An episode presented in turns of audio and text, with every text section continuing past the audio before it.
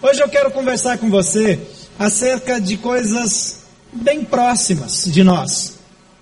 Nós normalmente fazemos planos para o futuro, e é bom fazermos planos para o futuro. Muitas vezes nós focamos nos grandes desafios, e isso é saudável, é correto, mas no fim de um ano, não tem como não dar uma olhada de volta e ver as bênçãos, as alegrias, as vitórias, conquistas mas também reconhecer que houve derrotas, tristeza, choro, perdas.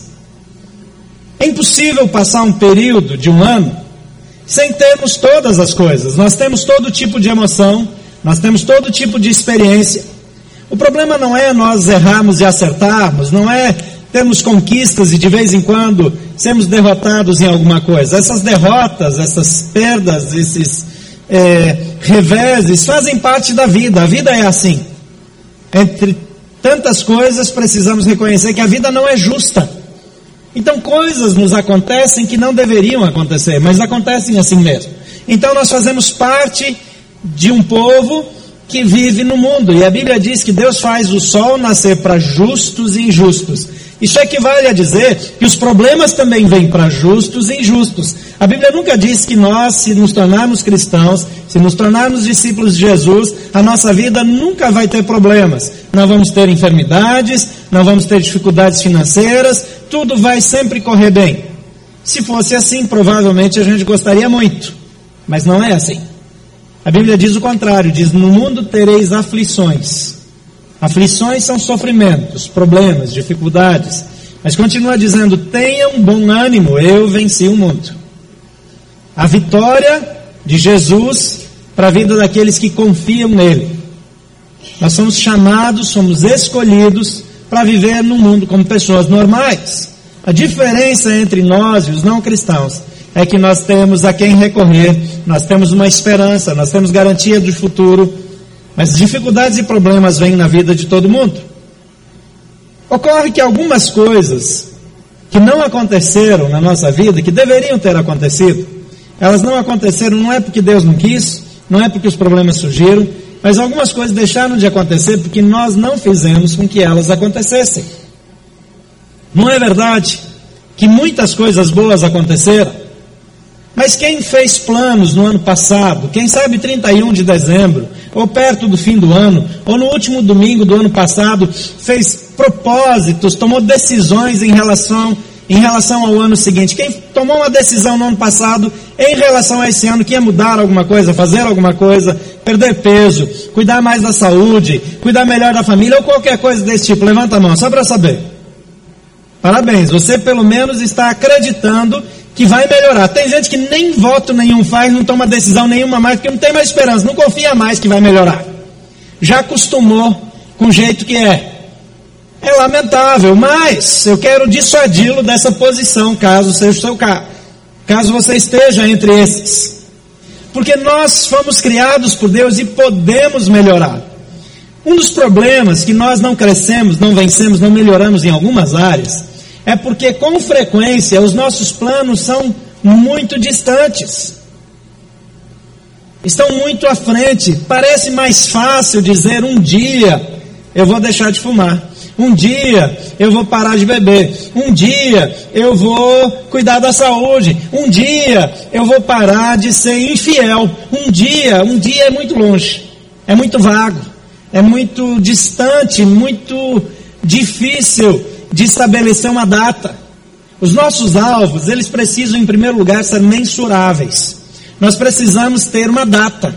Precisa ter um deadline. Quando vai acontecer? Agora, para alguma coisa acontecer daqui um mês, daqui dois, daqui três, daqui um ano, alguma coisa acontecer lá na frente, nós precisamos dar passos hoje. Nada acontece por acaso. Nós precisamos andar na direção das conquistas que nós estabelecemos como alvo, ou dos desafios que Deus nos deu como alvo. Em João no capítulo 9, versículo 4, tem um versículo que eu gosto muito, é Jesus dizendo assim: Enquanto é dia, precisamos realizar a obra daquele que me enviou. A noite se aproxima, quando ninguém pode trabalhar. Você pode ler isso comigo? Vamos juntos? Enquanto é dia, precisamos realizar a obra daquele que me enviou. A noite se aproxima quando ninguém pode trabalhar. Jesus ele passou pouco mais de 30 anos nesse mundo. Pois ele morreu, ressuscitou, subiu aos céus, e o trabalho dele aqui havia encerrado. Ele enviou o Espírito Santo, seu sucessor, para continuar a obra dele, agora habitando em nós, agindo em nós. Mas Jesus subiu. Ele veio, nasceu aqui como uma criança, foi um bebê, cresceu, se tornou um adolescente, depois um jovem, um adulto, fez discípulos em três anos. Ele desenvolveu pessoas com foco. Ele estabeleceu como meta desenvolver essas pessoas por um tempo determinado, um tempo curto, e preparar essas pessoas de modo que tudo o que era importante que ele veio fazer nesse mundo ficasse na mão dessas pessoas. Três anos apenas. É menos que um curso superior normal. Tem alguns cursos superiores mais curtos agora, é, tecnólogos e coisas assim, que são de três anos. Mas é menos que um curso superior regular. E Jesus investe em 12 homens como foco principal. Ele investiu em mais gente, mas o principal foco, o alvo dele, foram 12 pessoas. Entre as quais estava Judas Iscariotes, que negou Jesus e depois se enforcou-se. Agora Jesus ele tinha em mente isso que ele declara aqui em João 9:4. Ele diz importa que façamos, ele não diz importa que eu faça, ele diz importa que façamos. Então isso inclui a mim, a você, mas ele diz importa que façamos as obras daquele que me enviou enquanto é dia. Jesus tinha uma consciência perene de que a noite na vida ministerial dele tinha um deadline curto. A data estava próxima. Ele não tinha tempo a perder. Então Jesus não fez coisas que homens normais fizeram. Ele não se casou, ele não teve filhos. Porque ele tinha um alvo mais importante do que casamento, mais importante do que ter filhos, mais importante do que se distrair com qualquer coisa dessa vida. Ele tinha um alvo de cumprir a missão dele nesse mundo. Porque o tempo era curto. Às vezes a falta de consciência de que o nosso tempo é limitado nos faz perder tempo e perder oportunidades. Hoje de manhã falamos de um rei, Jeoás, que ele perdeu a oportunidade de mudar a história dele, de entrar para sempre na história de Israel como grande libertador dos seus principais inimigos e de marcar a humanidade para sempre. Mas ele perdeu a oportunidade, porque a sua atitude foi uma atitude de um homem fraco desanimado, de alguém que ao invés de olhar para as oportunidades, focava nas crises. Eu e você somos chamados por Deus para agir. E eu quero desafiá-lo a esperar coisas de Deus antes que o ano termine. Bem, mas o ano já já está aí, né? É daqui uns dias. No ano passado, no último domingo, eu passei o meu tempo preocupado em ajudar você a estabelecer alvos para esse ano. Encorajei você a tomar atitudes e decisões que fizessem desse ano de 2014 um ano melhor na sua vida. Mas esse ano está acabando, mas ainda não acabou. Decisões que você tomou no ano passado, que você deveria ter feito ao longo do ano, e você diz: ah, agora acabou, o ano já foi, vou tentar no ano que vem de novo.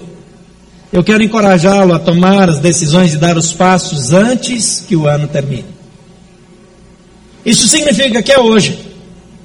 Amanhã, segunda-feira, terça, quarta-feira é o último dia.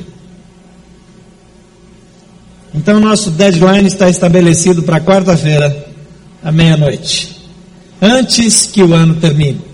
Antes que o ano termine, A sua vida pode mudar.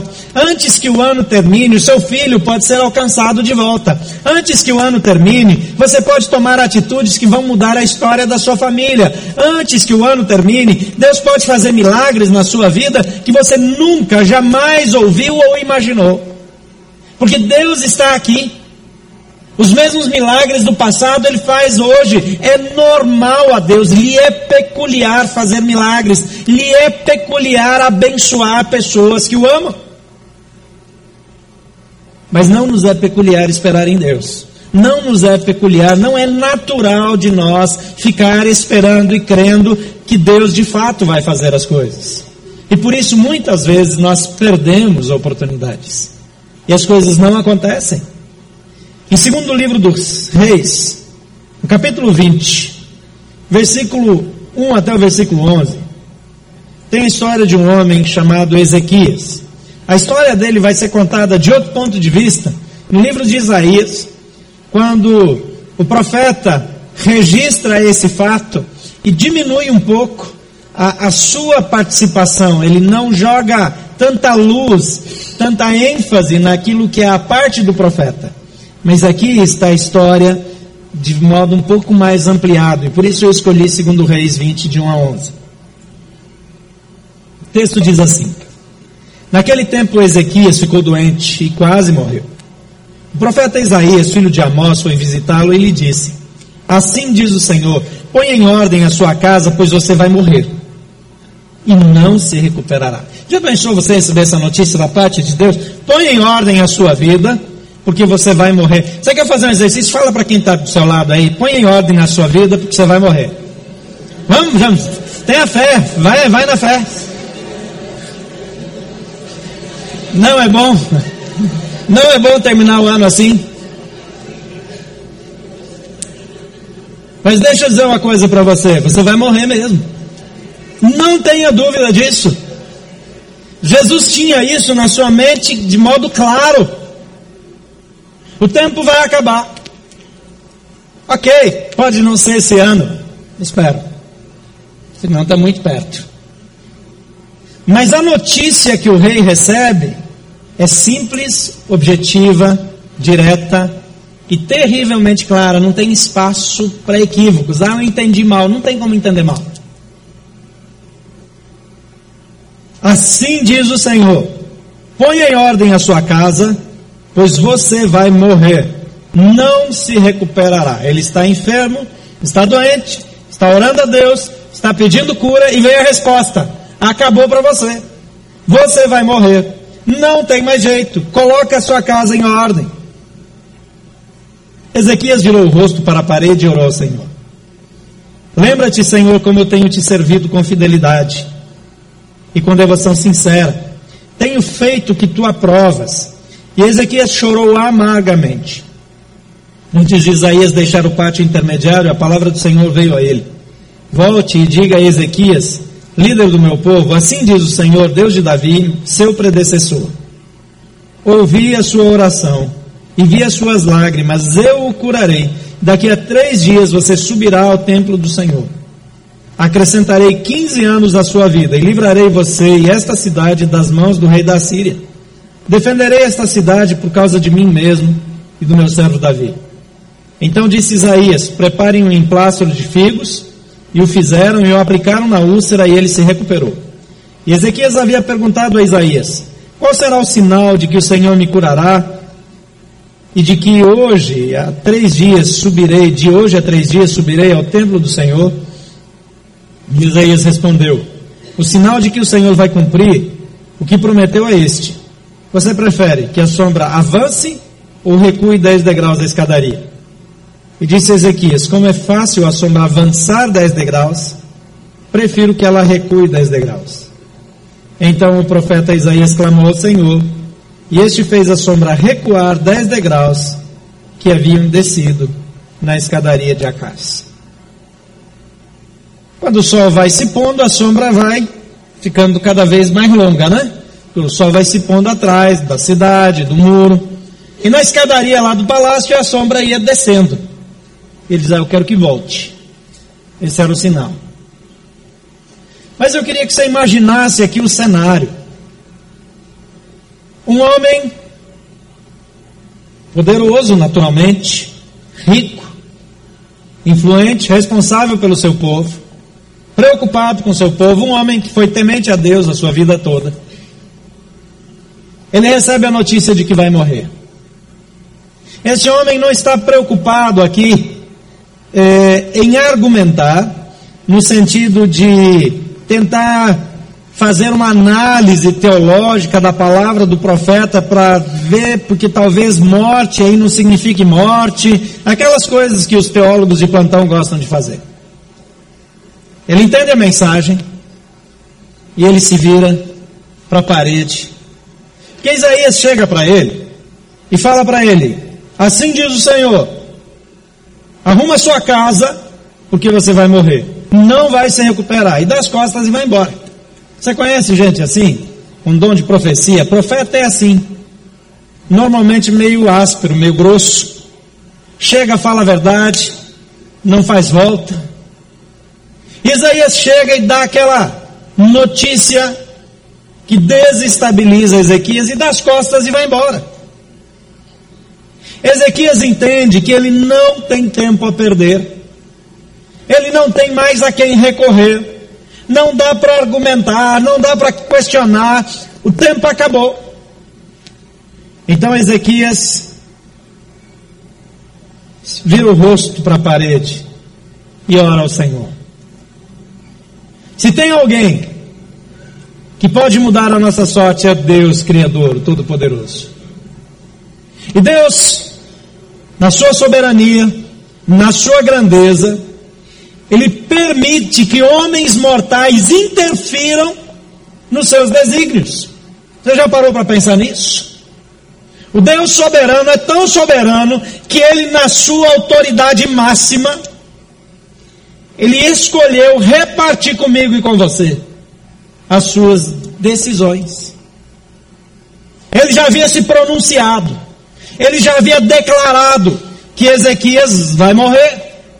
A data no calendário celestial estava marcada. A formatura de Ezequias tinha chegado. Ele ia passar dessa vida para a eternidade. Ele não está fazendo um teste com Ezequias. Ele não está brincando. Ele não está fazendo uma pegadinha.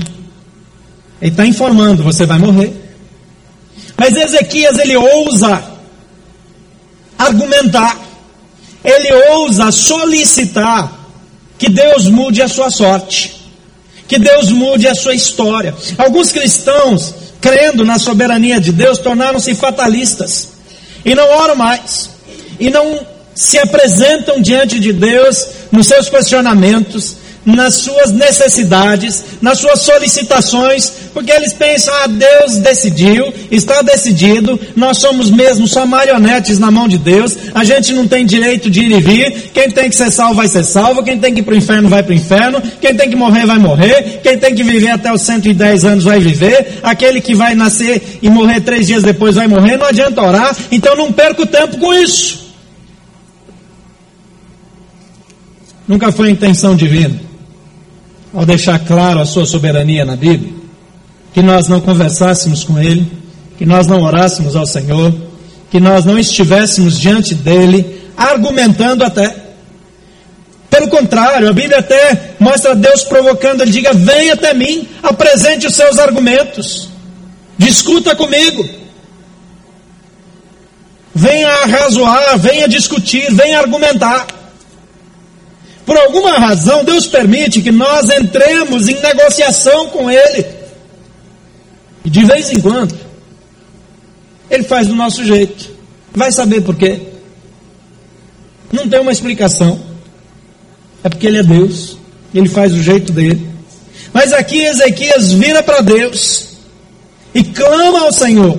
E eu vejo aqui três lições do rei Ezequias para quando não há tempo a perder. Em primeiro lugar, lute honesta e intensamente em favor de si mesmo e dos seus. Lute intensa e honestamente em favor de si e dos seus. Às vezes nós achamos ou agimos como se pudéssemos impressionar Deus.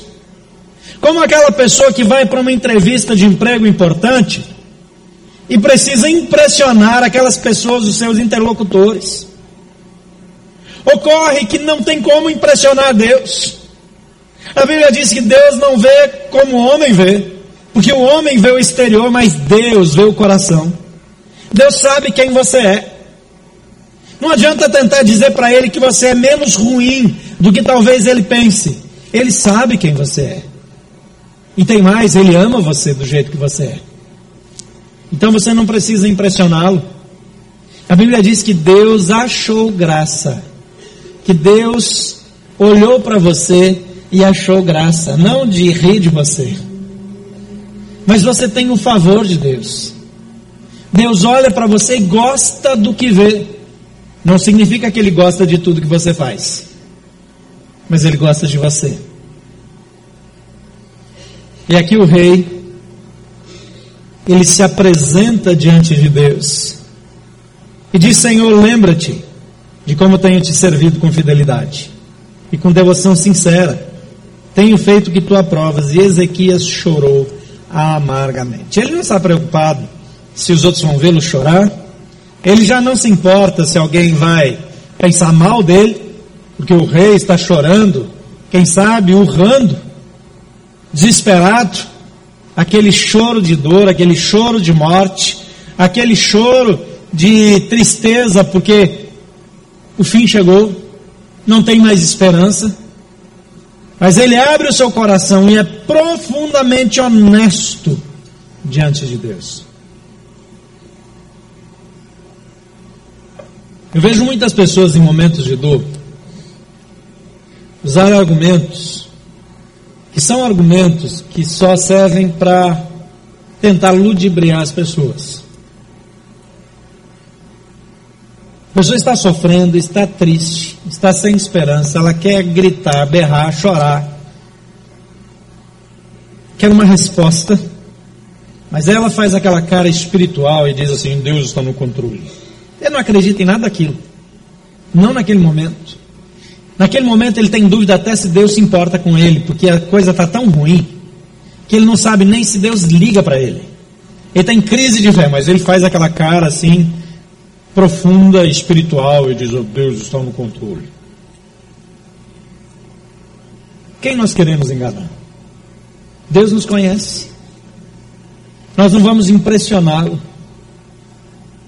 Muitas vezes rasgar o coração e chorar e gritar e dizer: Deus, eu não entendo porquê, não faz sentido para mim. Eu me esforcei para te agradar, o Senhor sabe que eu estou sendo sincero. Lá em Isaías, mostra o cântico do rei, ele diz: Eu estava prestes a ser roubado da terra dos viventes.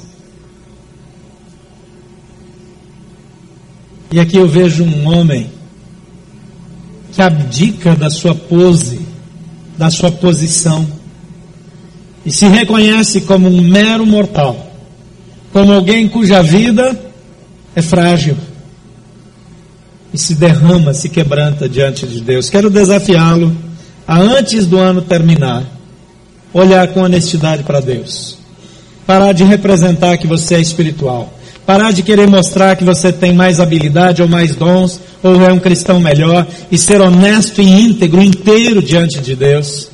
O Deus que te vê, o Deus que te conhece, o Deus que te acompanha, desde que você nasceu, desde antes de você nascer. Esse Deus ama você. Então seja honesto, seja sincero, seja transparente.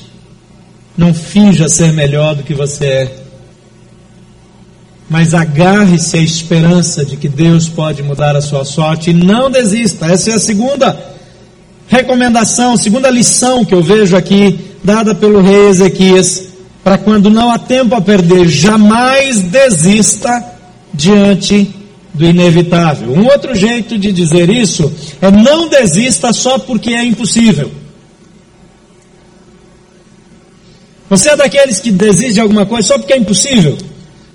Quando você tem convicção que algo é impossível, esse é um desafio para você. Sabe por quê? Porque a Bíblia diz que sem fé, como é que termina isso? É impossível agradar a Deus. Se o seu projeto, se a sua vida, se os desafios podem ser alcançados no seu esforço, não tem nada demais. Você não faz mais do que obrigação.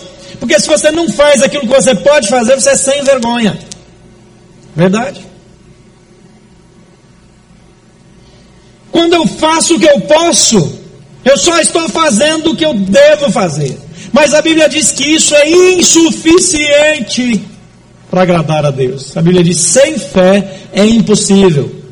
Como é que eu adiciono fé naquilo que eu vou fazer? Eu gosto de uma ideia aqui eu venho repetindo anos depois que eu ouvi do pastor Rick Warren. Ele chama isso de pensamento exponencial. Eu vou falar um pouco mais sobre isso no fim do ano. Ele fala adicione um zero. Como é que se adiciona um zero no número? Se você tem número 100, você adiciona um zero, você foi para mil. Se o seu desafio é chegar em mil, adiciona um zero. Seu desafio é 10 mil. Se o máximo que você consegue chegar é até 100, então adicione um zero. Essa é a parte da fé. Pensamento exponencial, vai mais longe. Nós vamos falar disso mais adiante. Mas nós precisamos de fé.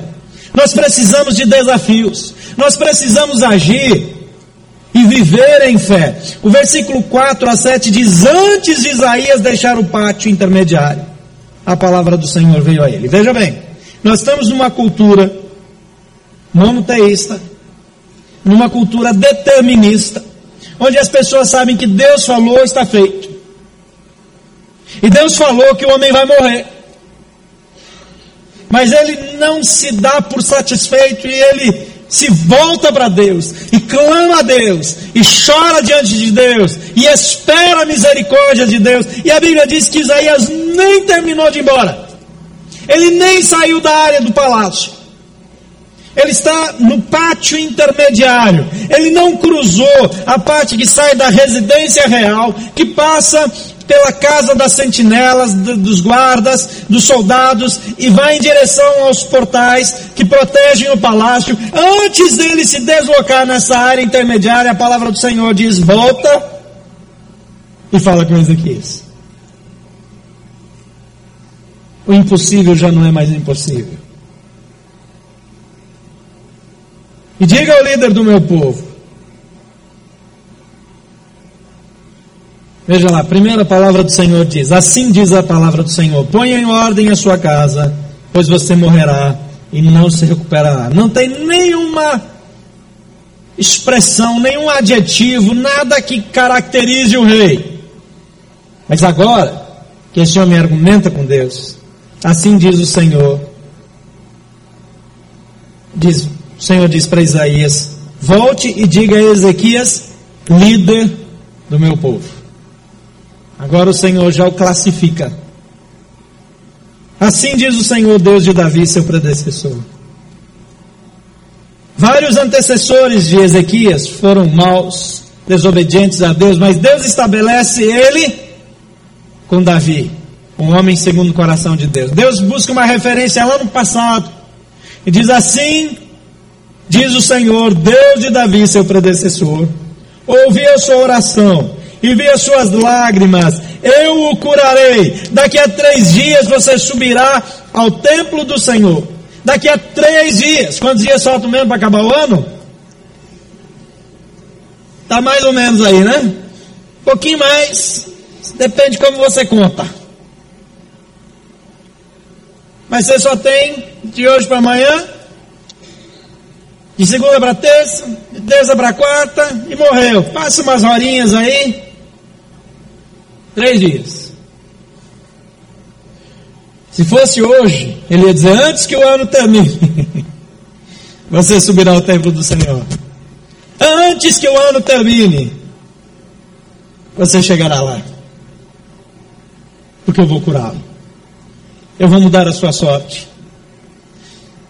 Não existe nada determinado embaixo dos céus que Deus não tenha autoridade de mudar.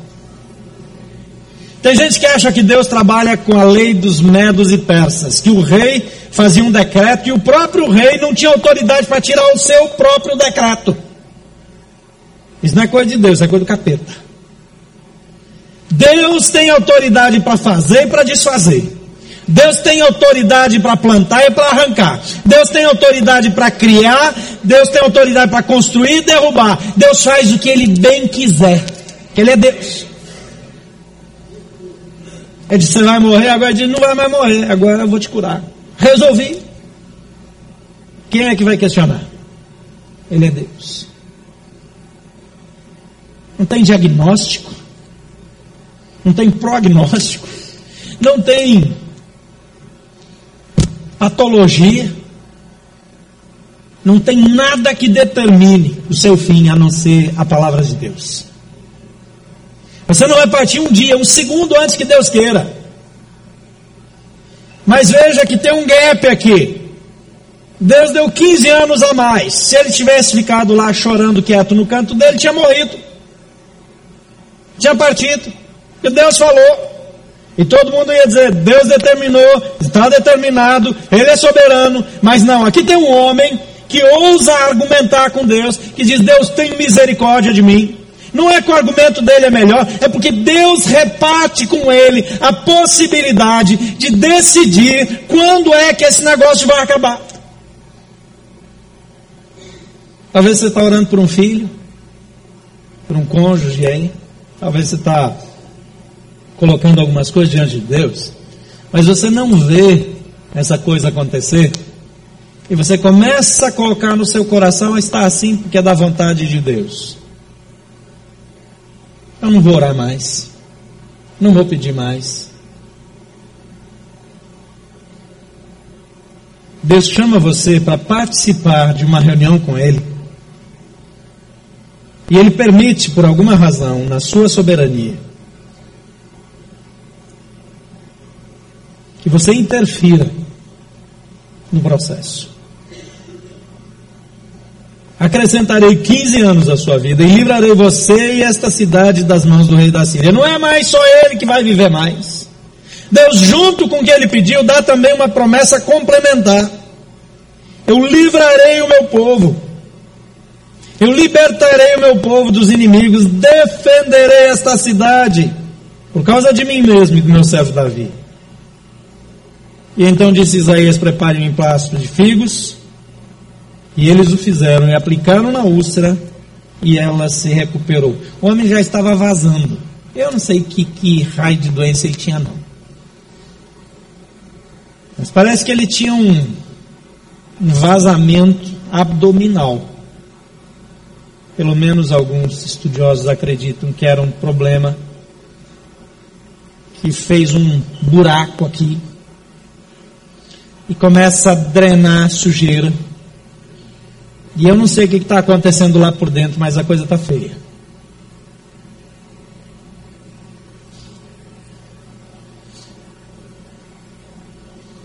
Mas quando eu lembro que Deus fez o homem do pó da terra, ele amassa um barro e forma um boneco e sopra nas narinas desse boneco, e esse boneco vira gente. Você pode estar apodrecido.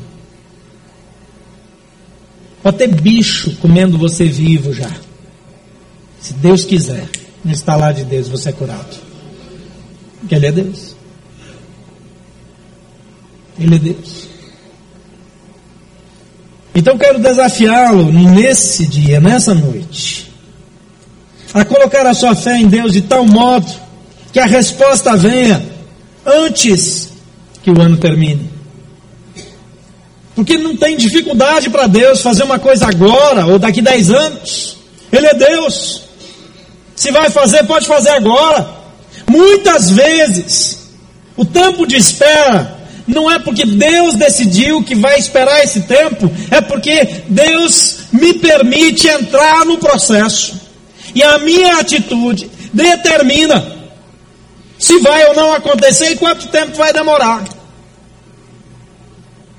Veja que não é sempre assim. Veja que algumas pessoas oraram a Deus e Deus disse: Não, você vai morrer, acabou mesmo. Deus é Deus. Mas eu creio que muita gente partiu dessa vida. Porque equivocadamente decidiu que aquela data era a vontade definitiva absoluta de Deus. E eu me lembro de Jesus dizendo para os seus discípulos: vão e pregam o evangelho, imponham as mãos e orem pelos enfermos e eles serão curados. Você leu isso na Bíblia também ou fui só eu? Está na sua Bíblia assim? Amém? Então por que, que a gente diz, não, essa doença aí não, é, essa aí é para morte, essa aí não tem jeito. Não há nada difícil para Deus. Jesus disse para aquele pai desesperado, ele disse, se podes, tudo é possível ao que crê. E aquele pai não foi tolo o suficiente para negar sua incredulidade, então ele disse: Senhor, eu creio, me ajuda na minha incredulidade. Eu escolho crer, mas não consigo, então me ajuda na minha incredulidade. Jamais desista, só porque o inevitável está para acontecer. O impossível de hoje, o improvável, o inevitável, é o momento, é o ambiente adequado, perfeito para que Deus faça um milagre. Porque se eu posso resolver, Deus não entra. Faça a sua parte e faça ela plenamente. E Deus fará a parte dele ainda antes que o ano termine. Em terceiro lugar, espere e viva pelo poder sobrenatural de Deus. O segundo livro dos Reis, capítulo 20, de 7 a 11, diz: Ezequias havia perguntado a Isaías: Qual será o sinal de que o Senhor me curará? e de que hoje, há três dias, subirei ao templo do Senhor. E Isaías respondeu: O sinal de que o Senhor vai cumprir o que promete é este. Você prefere que a sombra avance ou recue dez degraus da escadaria? Veja de novo aqui, Deus permitindo que ele entre no, no processo. Você percebe em duas situações, no mesmo evento, Deus permitindo que ele ajude a decidir. Ele diz: Ah, eu quero que recue.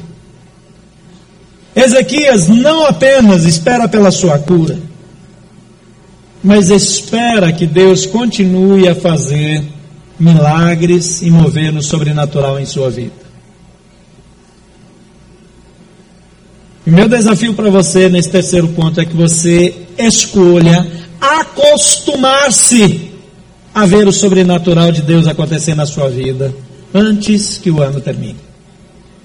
Porque aí você não deixa isso para o ano que vem. O ano que vem você já entra com tudo. O problema é que nós somos tímidos demais. E a verdade é que nós somos incrédulos demais.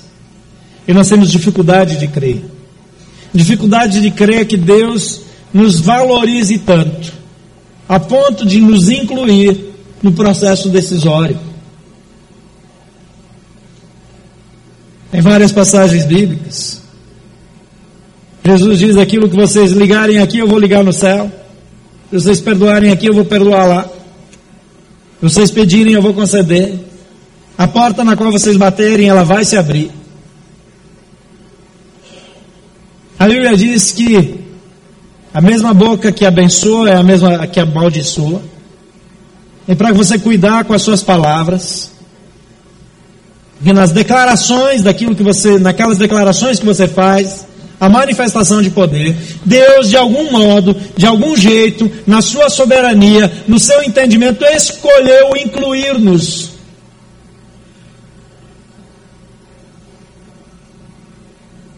O rei não queria discutir a teologia antiga que ele havia ouvido. Ele simplesmente vai para Deus como quem corre para um pai e clama por misericórdia.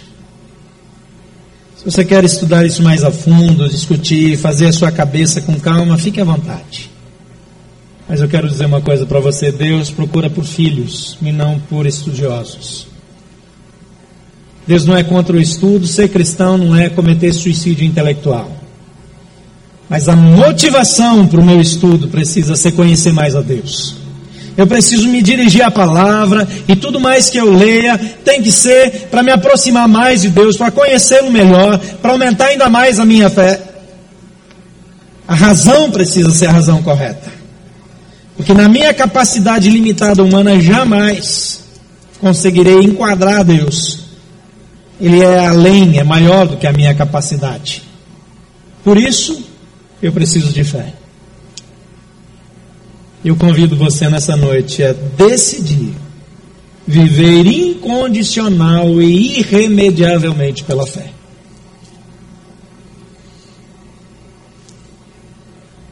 Lute honesta, intensamente em favor de si e dos seus. Seja honesto, transparente, intenso.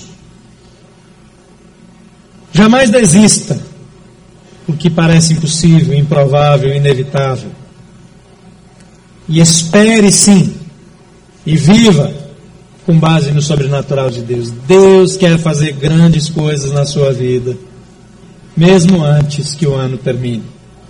O mover de Deus não dá tempo para o profeta sair de casa. Não dá tempo para o portador das más notícias dar as costas e ir embora, porque ele já tem que voltar. E da mesma boca que vê a sentença de morte, vê a sentença de vida. Porque Ele é o nosso Deus. Porque Ele nos ama. Porque Ele nos envolve. Quais são as sentenças de morte que você acolheu? Quais são as declarações de derrota que você tornou verdades irrefutáveis na sua vida? Quantas vezes as pessoas desistem e dizem: Deus quis assim. Deus não quis assim. Deus criou você para ser mais do que vencedor. Paulo diz: Eu posso absolutamente tudo em Cristo que me fortalece. Inclusive passar dificuldade. Inclusive permanecer fiel na dor, na luta, na fome. Porque nele eu posso todas as coisas. Nada, nada, absolutamente nada é difícil demais para Deus. Eu volto para minha pergunta: quais são as sentenças de morte que você acolheu? Quais são as barreiras que você disse daqui não posso prosseguir? Além disso, não tenho forças para ir. Não vou fazer outro curso. Não vou além desse limite. Não vou desenvolver-me mais. Eu não vou conquistar uma posição maior porque a responsabilidade é grande demais. Eu paro aqui porque é isso que Deus tem para mim. Deus tem para você o ilimitado, o impossível.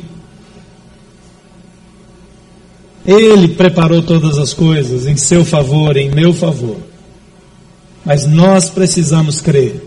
Nós precisamos escolher se vamos crer ou se vamos nos prostrar se o nosso choro será um choro de mudança ou um choro só de derrota. Eu preciso determinar se as minhas lágrimas serão lágrimas de um derrotado ou lágrimas de alguém que se recusa a desistir. Porque no Senhor nós podemos vencer, nele nós podemos avançar, e Ele está com aqueles que nele confiam. Por favor, feche seus olhos. Eu quero desafiá-lo a colocar diante do Senhor cada situação em que você disse esse ano não vai dar.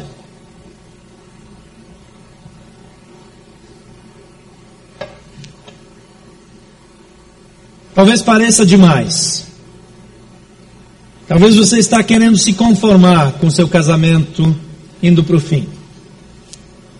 Talvez você esteja querendo se conformar com seu filho, que não vem à igreja com você, que não se converteu.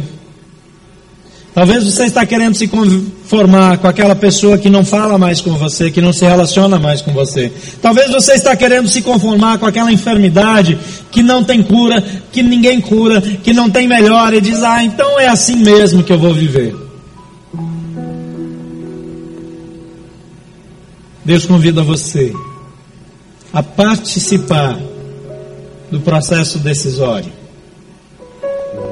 Ele não abre mão da sua soberania, mas ele escolhe ouvir você. Ele escolhe dar oportunidade para que você se pronuncie. E quer saber, ele está aqui agora mesmo. Então você pode falar com ele agora mesmo, antes que o ano termine. O profeta já está saindo. A pessoa que deu a sentença de morte já deu as costas, está indo embora e pretende voltar só para o funeral. Mas a sua oração pode fazê-lo dar meia volta e retornar para o seu leito uma palavra de bênção, uma palavra de vida, uma palavra de transformação. O seu filho vai voltar, o seu casamento vai mudar, a sua situação financeira vai ser renovada, restaurada, a sua esperança, a, o seu desânimo vai ser transformado em alegria, em visão de fé, porque Deus está contigo. Então ore ao Senhor nesse momento. Quero orar com você e fazer duas orações. A primeira oração que quero fazer é para aquelas pessoas que ouvem de Deus, mas não têm um relacionamento com Ele. A Bíblia diz que se confessarmos a Jesus como Senhor e no coração crermos que Deus ressuscitou dos mortos, seremos salvos. Salvação é relacionamento com Deus, é acesso a esse nível de diálogo que Ezequias teve. Poder mudar a história porque anda com Jesus.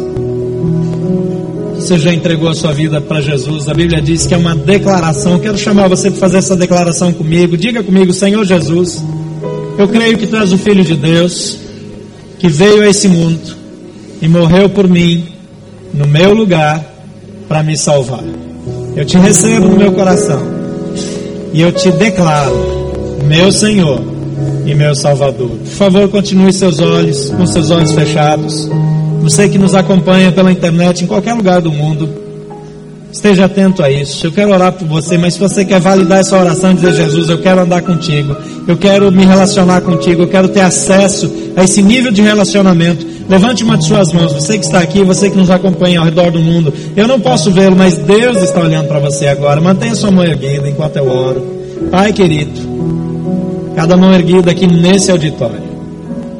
Cada mão erguida ao redor do mundo. São pessoas diferentes, em diferentes idades, com diferentes culturas. Mas gente que está dizendo, Senhor Jesus, eu quero um relacionamento contigo. Espírito Santo de Deus, sela essas vidas, marca eles com tua presença. Traz perdão e reconciliação. E faz novas todas as coisas nas suas vidas. Eu oro assim abençoando cada um deles em nome de Jesus. Pode baixar sua mão, continue com seus olhos fechados. Eu quero fazer mais uma oração. Mas essa oração eu quero fazer por você, que precisa de um milagre. Você que talvez já recebeu uma sentença de morte, você que recebeu uma sentença de enfermidade, você que tem uma sentença sobre o seu casamento, você que tem uma situação intransponível no seu trabalho, na sua vida profissional mas você crê que Deus pode mudar a sua história antes que o ano termine. Se você não crê, não venha para essa oração. Mas se você quer colocar a sua vida diante de Deus e dizer, Senhor, antes que o ano termine, eu creio que o Senhor vai responder, antes que essa doença me consuma, antes que o meu casamento termine, antes que o meu filho morra nas drogas, antes que tudo se vá, eu sei que o Senhor pode mudar. E ainda que exista uma sentença de morte, eu creio que dos teus lábios virá uma declaração de vitória. E se você passa por uma dificuldade dessa, se há alguma coisa na sua vida, e você passou esse ano talvez orando por isso, mas você crê que Deus pode mudar a sua história antes que o ano termine, levante do seu lugar e venha aqui à frente. E nós vamos orar juntos ao Senhor nessa noite. Não faça isso por causa de ninguém, a não ser por causa da situação que você vive. Não venha para cá se você não crê, a não ser que você diga, Senhor, eu creio, me ajuda na minha incredulidade. Talvez você já desistiu, talvez você já abriu mão, talvez você disse, não dá mais, não tem mais jeito, mas para Deus todas as coisas são possíveis. Então sai do seu lugar e vamos orar juntos. Pode chegar bem perto aqui, pode se aproximar o máximo possível. E deixa eu dar uma palavra para você que diz: Eu já fiz isso tantas vezes, eu já tentei tantas vezes, eu não quero mais, eu não acredito mais. Deus está aqui, essa é a sua hora, esse é o tempo de você dizer: Senhor, eu creio em Ti. Coloque a sua vida diante do Senhor. Pode chegar aqui nos lados também. Chega o mais perto que você puder. Pai querido, tantos de nós estão aqui diante de situações e circunstâncias improváveis, algumas totalmente impossíveis. Tantas sentenças de morte, tantas declarações de que não vai acontecer, chegaram aos ouvidos dos teus filhos e muitas delas foram acolhidas. Mas nessa hora nós Colocamos por terra em nome de Jesus toda declaração de morte, toda declaração intimidadora, nós desafiamos em nome de Jesus e declaramos a vitória do Senhor. Antes que o profeta ultrapasse o pátio intermediário, nós clamamos que o Senhor o envie de volta e declare a bênção sobre a vida dos teus filhos. Antes que o ano termine, nós clamamos que o Senhor faça um milagre na vida dos teus filhos. Porque tu és o Deus que nos ouve. Tu és o Deus que atende a nossa oração. Tu és o Deus que muda a nossa vida, a nossa realidade. Tu és aquele que, por uma razão inexplicável, que não faz sentido nenhum, nos chama para conversar no momento da decisão. Senhor, ainda que tudo ao nosso redor diga que a sentença já foi declarada, nós pedimos a tua graça, a tua misericórdia os 15 anos de prolongamento. Ó Pai, a sobrevida, a cura, o renovo do Senhor. Vem Espírito de Deus e sopra no meio dos teus filhos. Dá a eles uma fé inamovível. Dá a eles, Pai, uma convicção sobrenatural. Ó Pai, manifesta na vida deles o teu grande poder. E nós proclamamos por terra toda a obra do diabo e nós declaramos, Pai, que nenhuma das declarações, nenhuma das mentiras do inimigo vai se transformar verdade na vida dos teus filhos, porque o Deus que tem todo o poder está aqui, porque o Senhor Jesus Cristo que nos ama incondicionalmente está aqui, e assim nós abençoamos teus filhos em nome do Pai, do Filho e do Espírito Santo, e nós declaramos o teu poder, a tua graça, para a glória do teu nome, em nome de Jesus. Amém. Dá um abraço em quem está perto de você. Declara a bênção de Deus. E recebe o poder, a bênção, a cura, mover sobrenatural de Deus na sua vida nessa noite, em nome de Jesus.